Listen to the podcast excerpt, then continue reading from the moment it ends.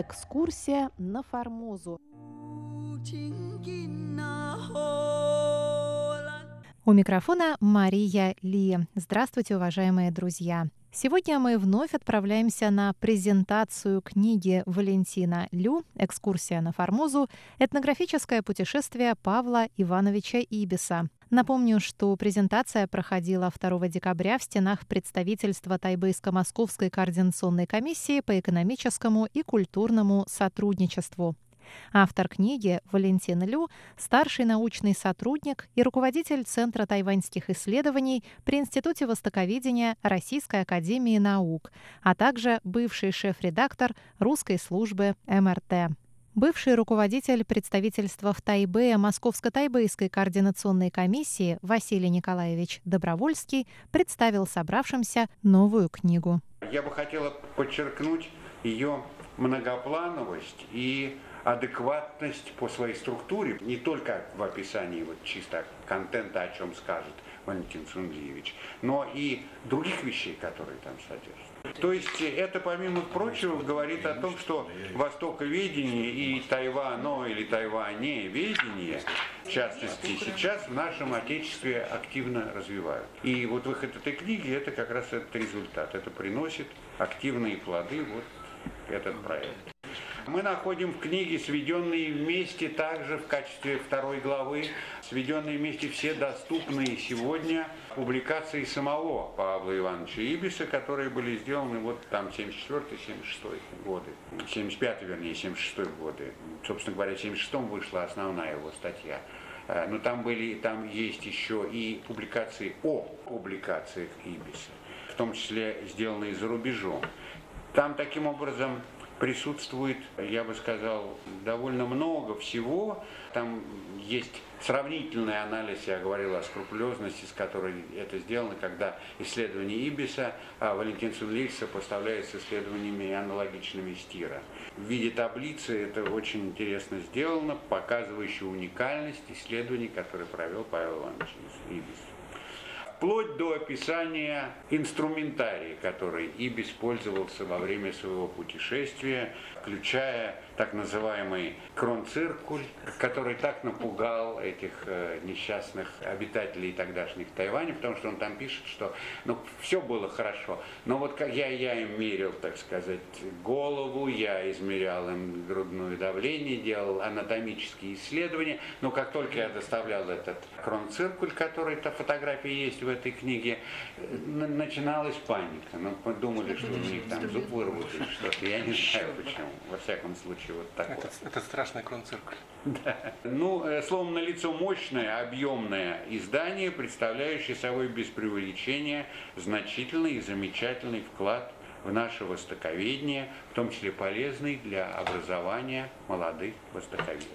И потому представляется не случайным, напротив полностью оправданным, то, что написано на одной из самых первых страниц книги, что издание посвящено 200-летнему юбилею Института Востоковедения Академии наук.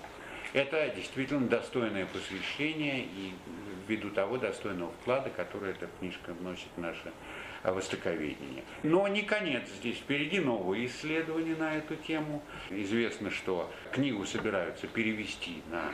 Записки Ибиса собираются, собственно говоря, все перевести на китайский язык и издать в следующем году вот э, институт, в частности, аборигенов Шуми. В рамках их также будет продолженная работа, которую я тоже принимаю посильное участие в рамках более большого проекта, который называется «Русские на Тайване». Это уже не только межуниверситетский внутри нашей страны, но и международный проект, в нем принимают участие и иностранные университеты, включая вот эти теоретические семинары и конференции, которые я говорил. Таким образом, проект Павел Ибис не завершен, потому что он, и это заслуга Валентина Сунлиевича и возглавляемого им центра, он устремлен в будущее. Будущее какое? Будущее более глубокого знания друг о друге и, следовательно, развития между россиянами и тайваньцами позитивных культурных и научных связей. Поэтому можно только поприветствовать и сказать спасибо Валентину Цунлиевичу, ну и попросить его сказать там что-нибудь. Спасибо. Спасибо. Далее слово взял автор Валентин Лю. Добрый вечер, дорогие друзья. Спасибо большое за то, что все мы здесь сегодня собрались. Я, наверное, выступлю в прошлогоднем ключе. Хочу рассказать о том, как, зачем и почему была написана эта книжка. Что касается самого проекта, тут, как уже сказал Василий Николаевич, очень интересно, что эта история стала частью такого большого, самочинно разворачивающегося проекта под названием «Русские люди на Тайване», который вот буквально на ровном месте он превращается в нечто значимое, особенное и достаточно древнее. В прошлом году я уже говорил, что э, мы выяснили, что первые русские люди на Тайване появились, что зафиксировано письменно, в августе 1771 года, когда спутники знаменитого графа Мариса Августа Беневского, русские люди, высадились на Тайвань, чтобы там набрать воды, еды. У них произошла такая тоже небольшой конфуз и конфликт с аборигенами. Трое русских были убиты и похоронены на Тайване. Это были первые русские, которые там остались навсегда, вечные жители Тайваня. Павел Ибис всего лишь один из героев этой цепочки, но что интересно, что разматывая историю жизни Павла Ибиса, мы нашли еще несколько персонажей, россиян, которые жили на Тайване вот в то время. Что касается самого процесса, книжка эта писалась так, между прочим, примерно около 10 лет, и по ходу этой работы поисковой, организационной, выставочные. Все время эту работу сопровождали какие-то находки и открытия. Причем они происходили до самого последнего времени, до самого последнего момента, потому что, например, хотя Ибис был забыт благополучно после своей смерти в XIX веке, Одно единственное упоминание о нем встречается где-то в 80-е годы 19 века в одной англоязычной статье американской. Потом его забыли, а в 80-е годы о нем вспомнил Михаил Фалькович Чегринский, ленинградский ученый, который написал две статьи, реконструировал в целом биографию Ибиса. И дальше опять о нем как бы подзабыли. Но Чегринский знал только про одну статью Ибиса, которая была опубликована в 1877 году в журнале «Глобус» на немецком языке. И поэтому в биографии Ибиса Чигринский пишет, что как жаль, что вот у нас только одна работа Ибиса, по которой мы можем судить о том, что он сделал. Но это была ошибка, к счастью, счастливая ошибка, потому что в 1993 году на одной из первых тайваньско-российских конференций, э, которая проводилась, я помню, я даже был на той конференции в дипломатической академии, которая была посвящена истории российско-тайваньских связей, на этой конференции выступил с докладом уважаемый наш Александр Николаевич Хохлов, который в своем докладе упомянул о том, что Павел Ибис бывал на Тайване. И кроме всего прочего, он сказал о том, что у него была работа, опубликованная не только на немецком, но и на русском языке в журнале «Морской сборник» за год до публикации в немецком журнале.